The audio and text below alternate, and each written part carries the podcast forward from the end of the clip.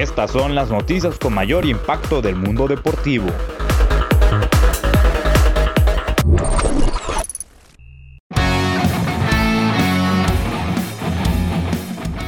Zlatan Ibrahimovic, delantero del Milan de la Serie A, dio positivo a coronavirus. Así lo informó el cuadro italiano en redes sociales. El atacante sueco estará en cuarentena en su casa, señala el comunicado del cuadro rosonero.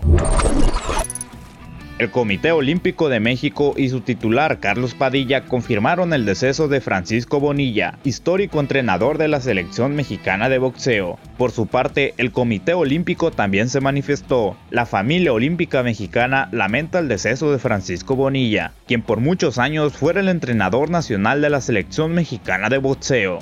Bonilla fue artífice de medallas olímpicas como las de bronce de Cristian Bejarano y Misael Rodríguez en Sydney 2000 y Río 2016, respectivamente. Hasta el momento se desconocen las causas de su fallecimiento.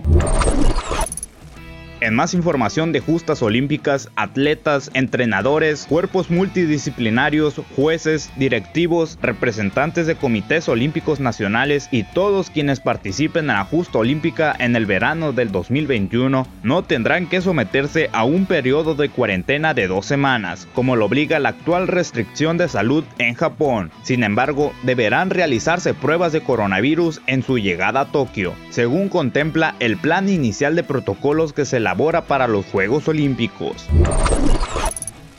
La tenista mexicana Renata Zarazua, ubicada en el lugar 178 en el ranking de mujeres de la WTA, está a un triunfo de meterse en el cuadro principal del Roland Garros en París, tras derrotar este jueves a la búlgara Victorilla Tomora en dos sets 3-6 y 6-4, con lo que avanzó a la tercera y última ronda de la clasificación del torneo. Será este viernes cuando busca avanzar en la competición.